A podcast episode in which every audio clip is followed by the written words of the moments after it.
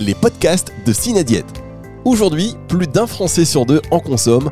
On parle bien sûr des compléments alimentaires qui représentent un marché dynamique et en forte croissance. 2 milliards d'euros de chiffre d'affaires, 350 entreprises, 16 000 emplois. Derrière ces chiffres se trouvent aussi de nombreux défis réglementaires, économiques et politiques auxquels sont confrontées les entreprises du secteur au service de la santé de chacun. À chaque épisode, un administrateur de Synadiète, syndicat des compléments alimentaires, vous fait découvrir son action sur l'un de ces enjeux. Où on trouve aujourd'hui Alain Boutboul, laboratoire Forte Pharma, les tendances du marché des compléments alimentaires. Bonjour Alain. Bonjour. Comment se porte le marché des compléments alimentaires? Quels sont les principaux enseignements à retenir euh, de 2021 Alors, le marché des compléments alimentaires se porte euh, très bien. Euh, on est sur des tendances euh, au-dessus de plus 10% par an. Euh, et ça, on l'a depuis maintenant 2-3 ans, avec en particulier quelques segments qui montent et qui continuent à monter, comme la vitalité, les toniques, l'immunité, le sommeil, le stress. Euh, et ce marché est porté euh, réellement par une forte demande consommateur qui a été accélérée par la crise du Covid.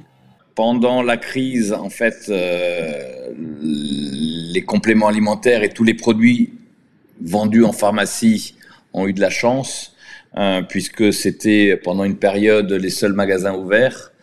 et donc les consommateurs sont allés plus dans ces de vente, entre guillemets, euh, acheter leurs produits. Euh, et donc, il y a une forte augmentation de la fréquentation des pharmacies et ainsi de nombreux, nombreuses catégories hein, de produits vendus en pharmacie ont connu une croissance.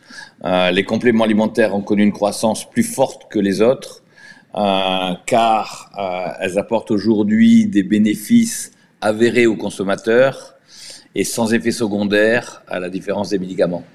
Et donc les consommateurs sont de plus en plus rentrés dans ces produits-là, ont, poursuivi l'achat de ces produits-là, euh, ont acheté plus de compléments alimentaires par rapport à des produits AMM, donc de l'OTC euh, avec AMM, euh, et en particulier sont rentrés sur tous les produits toniques et immunité à base de vitamine C, de vitamine D, de zinc, d'échinacée euh, et également forte demande de produits sommeil à base de mélatonine pour remplacer les somnifères que les gens pouvaient prendre.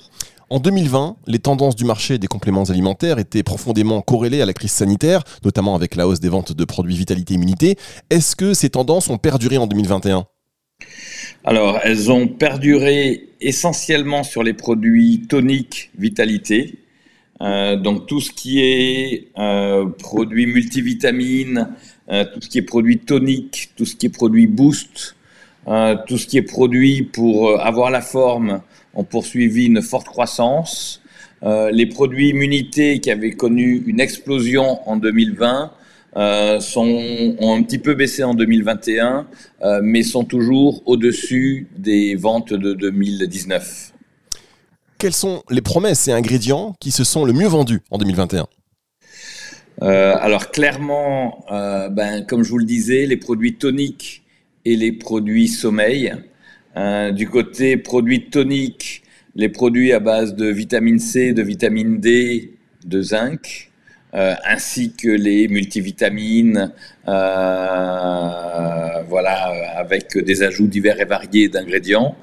Euh, et les produits sommeil, principalement à base de, de mélatonine.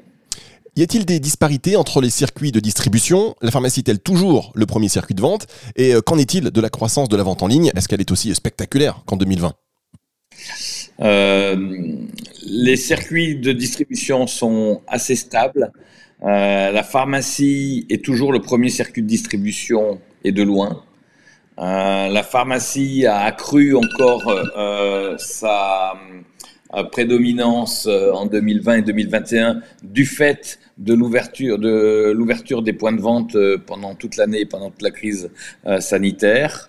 maintenant, du fait également de la crise sanitaire, la croissance en ligne, la croissance des ventes en ligne a été exponentielle et a connu euh, une croissance probablement proche de 100% à la fois en 2020 et en 2021. Euh, nous, c'est ce que l'on a connu. Euh, maintenant, le marché a probablement, s'est probablement développé entre plus 50 et plus 100% et a clairement doublé, en tout cas depuis 2019, euh, en vente en ligne. À la fois sur euh, les ventes des marques enfin des, des euh, les marques qui ont leur propre site euh, et donc qui ont poursuivi leurs ventes, mais également les ventes euh, d'e-parapharmacie présentes sur Amazon, bon, qui est un acteur incontournable aujourd'hui euh, de, de, la vente en ligne euh, pour les compléments alimentaires, et les sites spécialisés d'e-parapharmacie tels que Santé Discount, Easy Para et Cocoon Center. Merci beaucoup, Alain Boutboul. Merci à vous. Les podcasts de Cinadiète.